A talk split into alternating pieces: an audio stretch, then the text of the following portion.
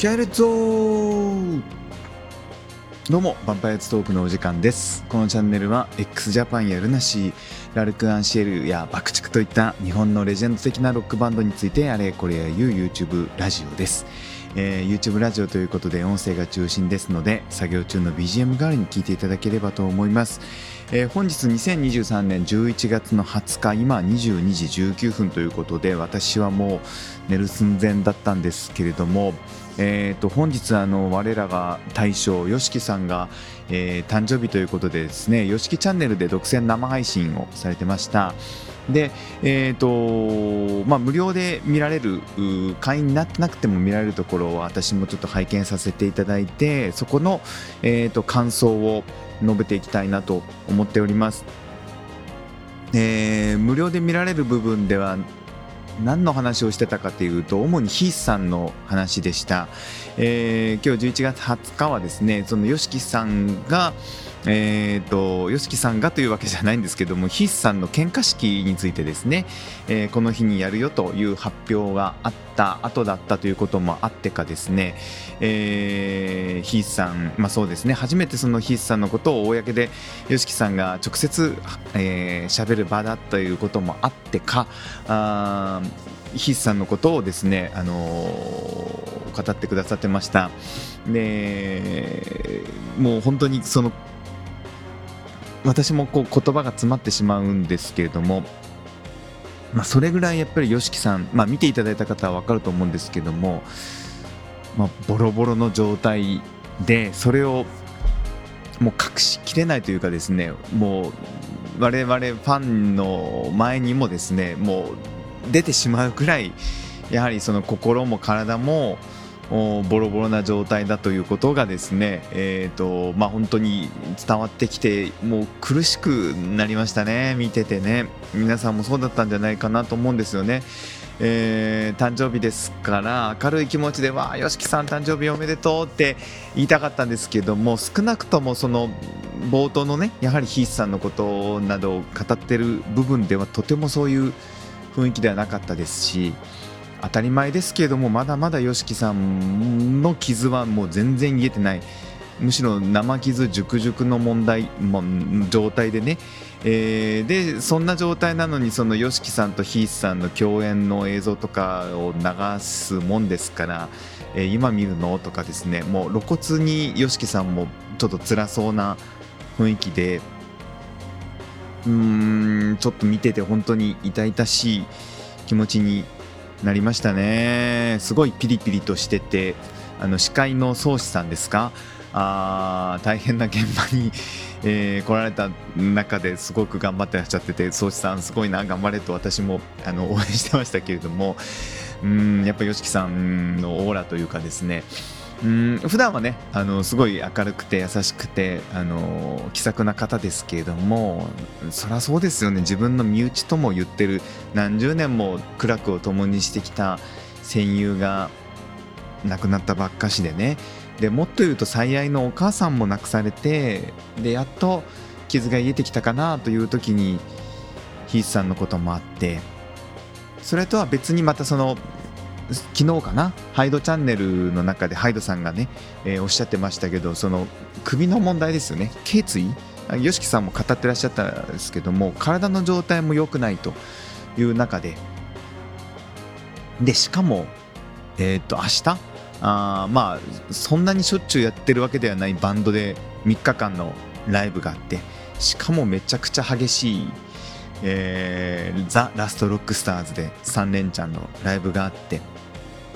多分ねリファ、えーリハーサルの時間とかっていうのも十分に取れてないような中で明日本番だっていうその前日にこうやって YOSHIKI チャンネルでね、えー誕生日に生配信をしてともうほんとギリギリの状態、えーそりゃそうだよなってこういう状況でもこんなに私たちの前に出てきてそのアーティスト YOSHIKI として振る舞わないといけないのかなと思ってちょっと疑問に思いました私はもう休んでほしいと本当にうーんこんなに辛そうな YOSHIKI さんを見るぐらいだったらもうしっかりお休みされてあああのライブ前にたくさん休めましたありがとうっていう一言でもあってくれた方が翌日にねなんぼか私たちもほっとするというかですねもう s h チャンネルは急遽キャンセルとかでも全然構わない。私が言うことじゃないんですけどね。と思いますしなんならその YOSHIKI さんがお休みされる姿を生配信されるとかね。もう絶対ないでしょうけどもうそれでももう喜んであの温かい目で皆さん見守るんじゃないかなと思うぐらいやっぱり YOSHIKI さんのギリギリさが伝わってきましたね。YOSHIKI さんご自身も葛藤されてましたけどもそのアーティストとしての YOSHIKI と、まあ、人間としてのその林 YOSHIKI ともうその境目がもうなくなってきてるというのをおっしゃってていや本当そうだなと思うんですよね。ここまでエンターテインメントしないといけないのかなって思っちゃうんですよね。ここまでさらけ出さないといけないのかな。ここまでその外部のファンに説明しないといけないのかなとかここまでそのねお亡くなりになられた方の遺族とやり取りをしてそれをこうなんとかね遺族やその亡くなられたヒースさんのご意思を踏んで意思を踏まえて、えー、喧嘩式だったりそのお別れコンサートだったりっていうのを取り仕切ってってもうアーティスト YOSHIKI というよりはその人間林 YOSHIKI の部分となんか境目が本当ないなと思いますし友人を失っても翌日にはねザ・ラスト・ロックスターズでエンターテインメントしてね。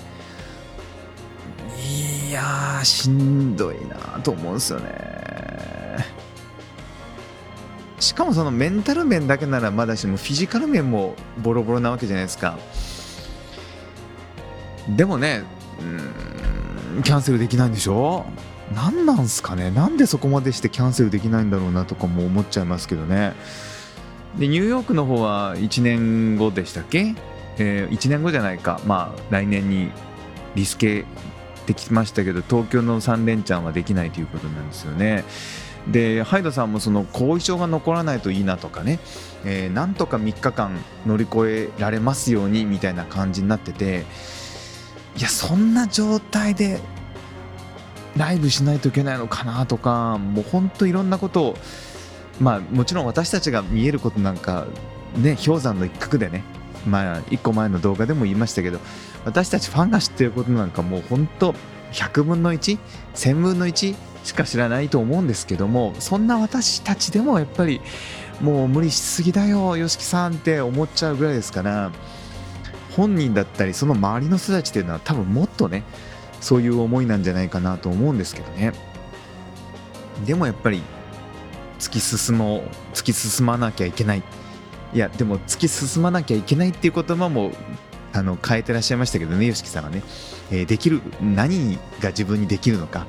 っていう言い方をされてましたけれどもそういう意識もすごいなとか思いましたけどね。もうとにかく無理しないでほしいっすよ。いくらヒースさんがその明るく送り出してほしいって言ってもそんなすぐすぐじゃなくていいと思うんですよね。やっぱり人の悲しみが癒えるまでってどうしても時間が必要ですよ。ましてや友人とかね肉親とか家族が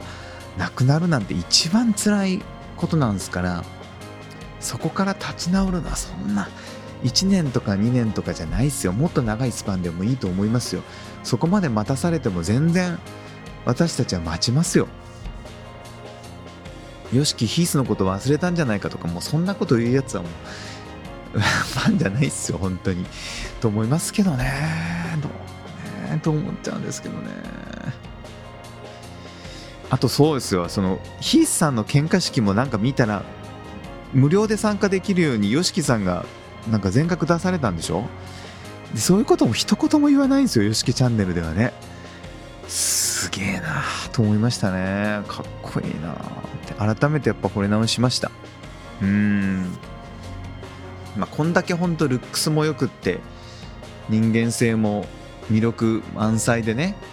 そら表に出ないといけない職業だと思うんですけどもやっぱりミュージシャンなんですからもう本当はねもう人目につかないところでえー、ただひたすら YOSHIKI さんの楽曲をリリースするというかその職業作曲家的なポジションに、ね、なってもらえたらそれだけでも私はいいなと思うんですけどねもうこんな無茶したせいで YOSHIKI さんのまたそのねあの人生とかそういうものが短くなってしまって YOSHIKI さんの楽曲とか作品が世に出ないっていう方が私は辛くて。うん、もうライブとかそのパフォーマンスとかそういうものはなくしてもいいので YOSHIKI さんの楽曲をたくさん生み出すっていう方向になんかこう切り替えられないのかなとか私は思っちゃうんですけどね。私はそのタレントとしての YOSHIKI さんというよりやっぱり